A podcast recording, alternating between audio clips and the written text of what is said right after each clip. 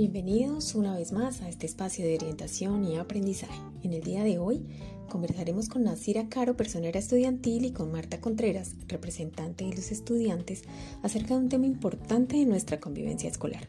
Bienvenidas Nasira y Marta a este espacio. La audiencia es de ustedes y escuchamos atentamente lo que hoy vienen a comentarnos. Gracias Ángela por la invitación.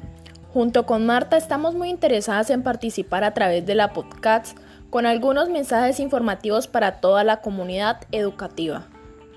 Así es, Nasira, durante la pandemia muchos de nosotros usamos plataformas digitales, no solo para entretenimiento, sino también con fines educativos. Con ese mayor uso de teléfonos inteligentes y redes sociales se eleva también una probabilidad de acoso escolar por medio de dichos dispositivos en el cual también se llaman ciberbullying. Por eso hoy desde el gobierno escolar queremos conversar acerca de este fenómeno para conocerlo mejor y poder prevenir situaciones que afectan nuestra convivencia. Sí, Marta. Empecemos primero por definir esta práctica tan dañina y nociva. Es importante entender que el ciberbullying es considerada una expresión de violencia y acoso que puede presentarse entre compañeros en el entorno educativo y que tiene estas características. Es repetitiva, premeditada y con intencionalidad de hacerle daño al otro.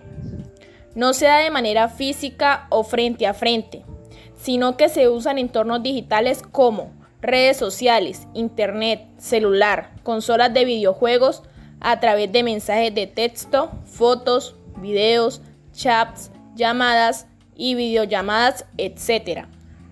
Te cuentan, Asira, que en esas prácticas hay diferentes actores. Están los acosadores o maltratadores, que son aquellos niños o niñas que se sienten con más poder y actúan sobre el que tiene menos poder. Existen también los espectadores que apoyan esa agresión, tal vez creyendo que porque no fui de ellos no son igual de responsables. Ahí estamos la mayoría. También están las víctimas y junto a ellos los defensores de la víctima. Los espectadores estamos la posibilidad de incidir de manera positiva ante una situación. De ese acoso si adoptamos el rol de defensores. Un defensor es una persona que ve a lo que ocurre e interviene, interrumpe e intenta detener el acoso.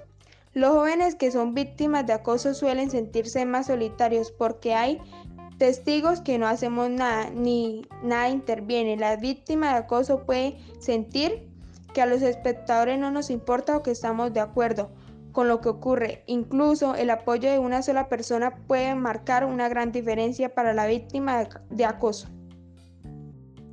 Gracias Marta por ayudarnos a comprender quiénes son los actores en esta práctica. Ahora quiero detenerme en una posición muy grave, que asumimos la mayoría como espectadores y de esta forma enviar un mensaje a todos mis compañeros que me escuchan en este momento. Esas frases que usamos como por ejemplo, a mí me lo mandaron, yo solo vi, yo no soy cómplice, yo sé quién fue, pero yo no soy sapo. Ojo compañeros con esto. Si te llega una imagen, video o mensaje que pueda afectar a otra persona, no lo compartas. En muchas ocasiones la respuesta de quienes participan de esta dinámica se basa en la falsa idea de que al no hacer nada con el material que les llega no están siendo parte. Sin embargo, ante la violencia no existen posiciones neutrales o inofensivas. Se es parte o se detiene. Lo que buscamos es que existan más personas solidarias, aquellos que denuncian, buscan ayuda, acompañan y procuran detener lo que sucede. Por, por, eso, estimados compañeros, burlarnos de alguien, poner a circular unas fotos, hacer un montaje, suplantar la identidad, insultar o agredir por medio de chat a otros, es igual de grave que si estuviéramos en clase presencial en el colegio.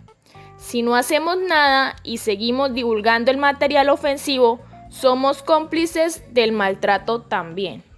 Bien, así era nuestro salón de clase, ahora este espacio virtual que nos ofrecen los grupos de Telegram. Allí nos encontramos a estudiar, aprender, a compartir con nuestros compañeros. Ya suficiente violencia y estrés con todo el conflicto colombiano, la pandemia, el desempleo y además como para que vengamos a contaminar nuestro espacio con esas prácticas que como lo dijiste antes son dañinas y no aportan nada en nuestro desarrollo y formación.